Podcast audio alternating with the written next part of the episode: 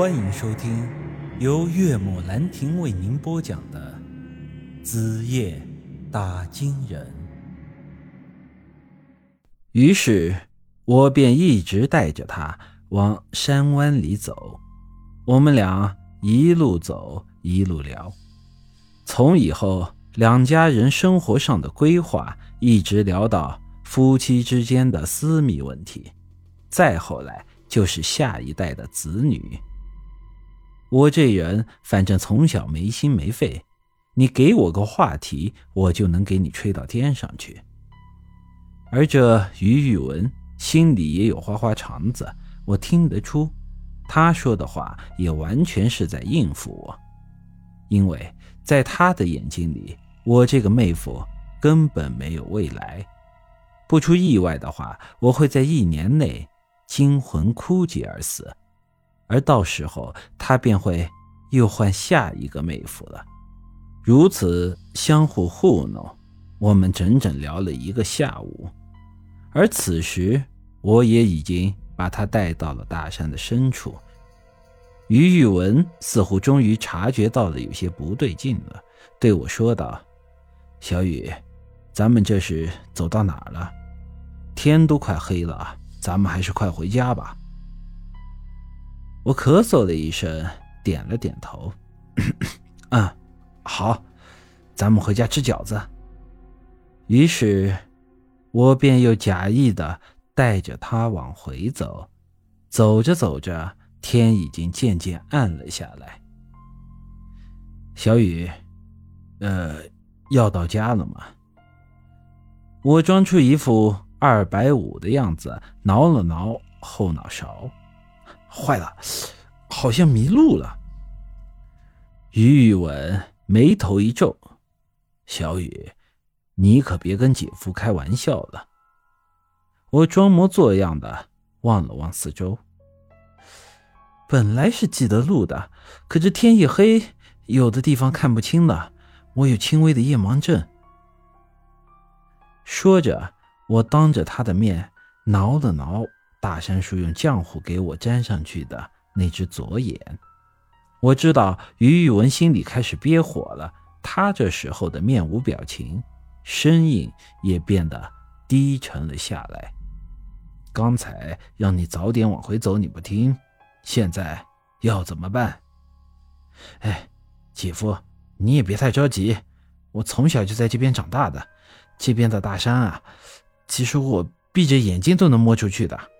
迷路不存在的，刚才跟你开个玩笑呢。嘿嘿，其实这地方离我家两里多里地。我这时候是故意装成爱逞能的二傻子的样子。我带着他继续向前走，这时前方出现了一条宽敞的泥巴路。没错，这就是我们村通向外面的主干道。是村长前些年带着村里人一起修的。我笑嘻嘻的对于玉文说道：“姐夫，我说的没错吧？在自己家咋还能走迷路了呢？”看得出来，这时候他已经不太想搭理我了。有这么一个二货妹夫，的确是折磨人的。这时。他走到了我的前面，有些急匆匆的要往家里赶。我的心里非常的清楚，他这回去可不是想去吃饺子，而是在缠我四姐的身子了。大山叔告诉我，于玉文这年轻的耗子精体内阳火旺盛，最是需要啃食阴魂来调和，因此在一些古老的传说之中。有很多都是妖物和鬼灵相互勾结的，其中鬼灵可以得到妖物的庇护，相应的妖物也能从鬼灵身上啃食阴魂。这种故事最具典型代表性的，便是蒲松龄的《聊斋志异》中的《倩女幽魂》。树精姥姥养了一群女鬼，其实。这就是和耗子精一家养我四姐是差不多的。我猜的没错的话，这于宇文今晚一定不会在我家留宿，因为这样不方便他办事儿。毕竟我家和他于家可比不了，就那么大点地方，估计我那房间里动静大点，我爹妈都能听得到。于是这于宇文才会这么着急的回家。吃完晚饭，他是想带着我四姐回余家的。要是这时间拖得太晚，他还要回去的话，那这在我爹妈那里就有些说不过去了。传出去，那就是你这个富女婿瞧不起这穷老丈人了。看着他着急忙慌又不敢跟我直说的样子，我暗自里笑了笑。